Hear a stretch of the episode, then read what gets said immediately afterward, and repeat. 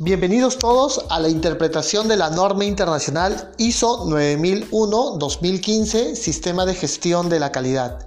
Inicia la norma con el capítulo número 4, Contexto de la organización. E iniciamos con la cláusula 4.1, comprensión de la organización y de su contexto.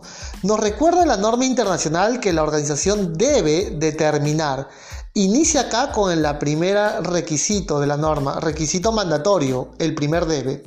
Y la palabra determinar es caracterizar, detallar. ¿Y qué cosa? Las cuestiones externas e internas que son pertinentes para su propósito y su dirección estratégica, es decir, que pueden afectar con la visión que tiene establecido la organización, con poder afectar de alguna manera su permanencia en el tiempo de esa organización. Y por supuesto, tener denuncias, demandas por no cumplir con los contratos, con los acuerdos, con las órdenes de servicio, estafar a los clientes y a tus partes interesadas, puedes ver vulnerado la continuidad y la permanencia de esta organización. Y claro que sí, esto afectará sin lugar a dudas los resultados previstos de tu sistema de gestión de la calidad. La norma dice también el término de pertinente. Este año puede ser pertinente, pero el próximo año no pudiera ser pertinente o no es condicionante finalmente. Lo que debemos nosotros de considerar de manera externa, por ejemplo, me gusta en mi calidad de consultor utilizar el prefijo PESTEC donde la P es a nivel político, a nivel legal, político, legal, los marcos normativos están bien claros, están regidos, hay marco condicionado a mi fabricación de mi producto o servicio. A nivel la E, económico, el factor económico pudiera afectar la continuidad dentro de la operación de la actividad. Me comentan en algunos sectores que, por ejemplo, el petrolero, en la cual el, costo del barril está más bajo del, del punto de equilibrio y de alguna manera se ve reducido el sistema de gestión de la calidad. Antes éramos tres personas, ahora José somos dos o una persona una, importante empresa minera que estuve auditando en calidad de auditor, pues ya se encontraba por decisión, de, por decisión del dueño que había adquirido esta minera, eh, había determinado como visión la clausura y cierre de la mina. ¿Para cuándo? Ya para noviembre de este año, por ejemplo, en la ciudad de Huaraz. Por tal razón, mucho del sistema de gestión debería de mantenerse, sí, pero ya con los recursos un poco limitados, ¿no? Entonces, económico. Eh, la S, que es social, ¿no? Hay que considerar de repente a la comunidad, a nivel cultural, a nivel de acuerdos con la comunidad.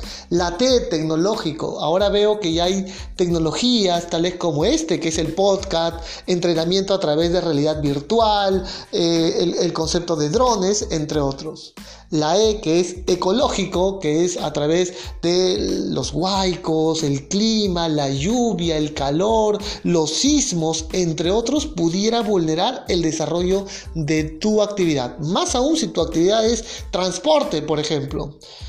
En la llegada de un huaico pudiera vulnerar el, el logro del objetivo que es la entrega oportuna del bien que uno ha comprado como cliente.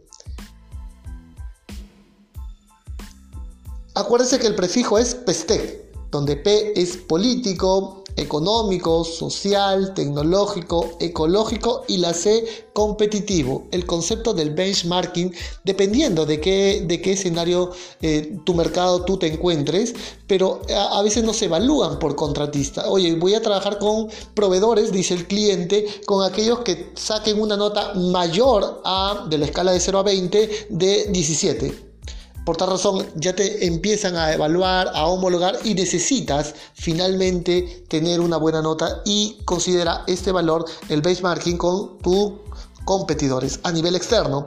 A nivel interno me gusta el PSI. ¿Y qué es el PSI? Es el perfil de capacidades internas, en la cual a nivel directivo deberemos decir de manera muy honesta si es una fortaleza o una debilidad. Participan activamente o no con el sistema de gestión de la calidad, nuestra alta dirección, nuestros directivos. A nivel operativo tenemos controles, criterios, eh, estándares, protocolos de calidad que permitan garantizar un buen servicio A nivel de talento humano, nuestro recurso humano es experimentado, disciplinado, sensibilizado en los procedimientos y en la forma de actuar para poder controlar y garantizar que la salida es conforme a los requisitos de nuestros clientes. A nivel financiero, tenemos un presupuesto asignado. A nivel tecnológico, no la tecnología que está afuera, sino la tecnología interna, nuestra tecnología. ¿Está tecnificada? ¿Hay programas de mantenimiento o no lo están? A nivel comercial, nuestros clientes son fieles, hay un concepto de que nos llaman, hay un concepto de que ellos tocan la puerta y nosotros no vamos a buscarlo, sino ellos tocan la puerta y nosotros debemos de atenderlo. Nuestra imagen, nuestra reputación, a nivel interno debemos de declarar, ¿es una fortaleza o es una debilidad? A nivel externo deberemos decir si es una fortaleza, perdón, es una oportunidad o una amenaza. Y a nivel interno si es una fortaleza o una debilidad. Ahí nace el prefijo foda o dofa o cualquier otra terminología que se encuentre en los libros modernos. Eh, ¿Qué más nos, nos enseña este apartado 4.1 de la norma?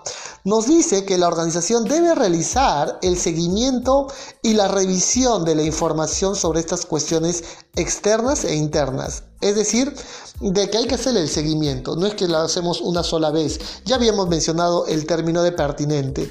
Hay que, eh, pudiera ser que el próximo año alguna variable externa o interna haya sido, haya sido eh, que nace, no surge o aparece en esta organización. La nota de esta cláusula 4.1 nos señala, nota número 1, las cuestiones pueden ser factores positivos o negativos en condiciones para su consideración. En la nota 2 nos recuerda que la comprensión del contexto externo puede verse facilitada al considerar cuestiones que surgen de los entornos legales, tecnológicos, competitivos, de mercado, cultural, económico, ya sea nacional, internacional, regional o local. Nota 3. La comprensión del contexto interno puede verse facilitada al considerar cuestiones relativas a valores, cultura, conocimiento, desempeño de la organización. A nivel cultural, qué interesante. Ya nos invita esta norma internacional el concepto de cultura, costumbres, creencias, paradigmas que tiene esta organización con respecto a la calidad. Porque la calidad no lo hace el área de calidad, lo hace cada uno en su labor diaria. Espero que esta información te haya sido valiosa. Te mando un fuerte abrazo. Mi nombre es José Luis Loaiza Solier, representante de la firma Safety Line, que destinamos nuestros esfuerzos para llevarte un conocimiento cada vez más fácil, más práctico eh, y que puedas comprender la norma internacional. Muchas gracias, te mando un fuerte abrazo.